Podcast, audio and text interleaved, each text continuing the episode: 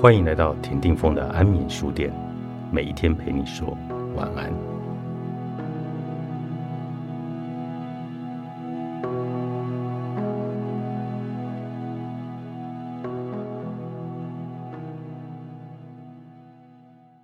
爱是疗愈的共同坟墓。说了这么多，就是要大家回过头去记得我为什么来到这个星球，同时去感觉我的热情和渴求。同时，让正面的意念表现出来。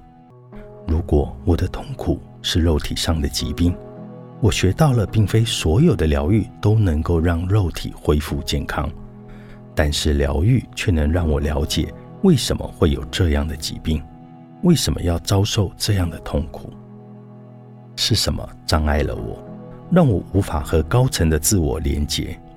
简单的回答是不能臣服。不能信赖，不相信宇宙在各个层次所显现出来的是丰盛的，是慈悲的，也不相信人生蓝图的存在。然而，全然的臣服，并把自己豁出去，绝非易事。对有些人而言，臣服就像是死亡一样的令人害怕。根据我们多年的疗愈经验，有些人即使有意愿要臣服，却不知从何下手。这种不知从何处开始的阻碍，其实就是对未知的恐惧。简单的说，我们忘记了本来的我是如何的神圣，如何的伟大，如何的有威力。当我们还是小孩子的时候，我们就已经认为自己竟渺小也很有限，并用这样的观点来自我防御。我们不相信自己内在的力量，从婴儿期开始。甚至回溯到前世，当我们悲伤、生病或遭遇麻烦的时候，都是依靠外在的力量来修复我们。我们不知道自己本是超越所存在的次元之上，而我们也都是自我本体所显现的化身。奇迹课程是一本对疗愈有精辟见解的好书，其中有一句话：如果疗愈被视为威胁，那么他将永远靠边站。这句话是说，只要我们把寻回自我的疗愈旅程视为威胁，而阻止我们不去设防，阻止我们去臣服于更高的能量，阻止我们去经验宇宙的空性，那么疗愈永远就不会发生了。如果一趟诚实的自我探索旅程是一条能穿越所有自我疗愈的经线，那么。疗愈是否有共通的品质，好让这一条经线来穿越呢？换句话问，所有自我疗愈是否有共同的分母呢？有的，大多数的疗愈师都会告诉你，爱是自我疗愈的共同分母。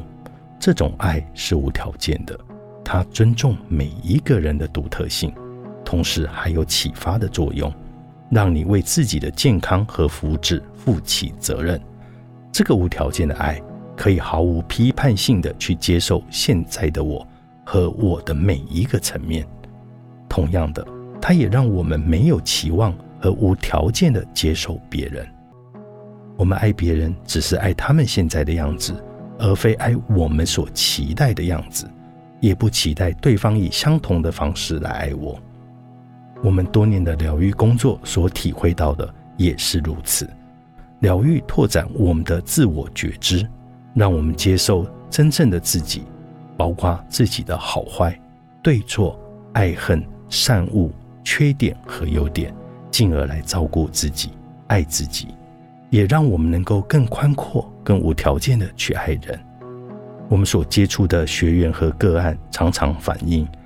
他们从我们的身上感受最强烈的，就是这种没有期望、不带批判、无条件的爱。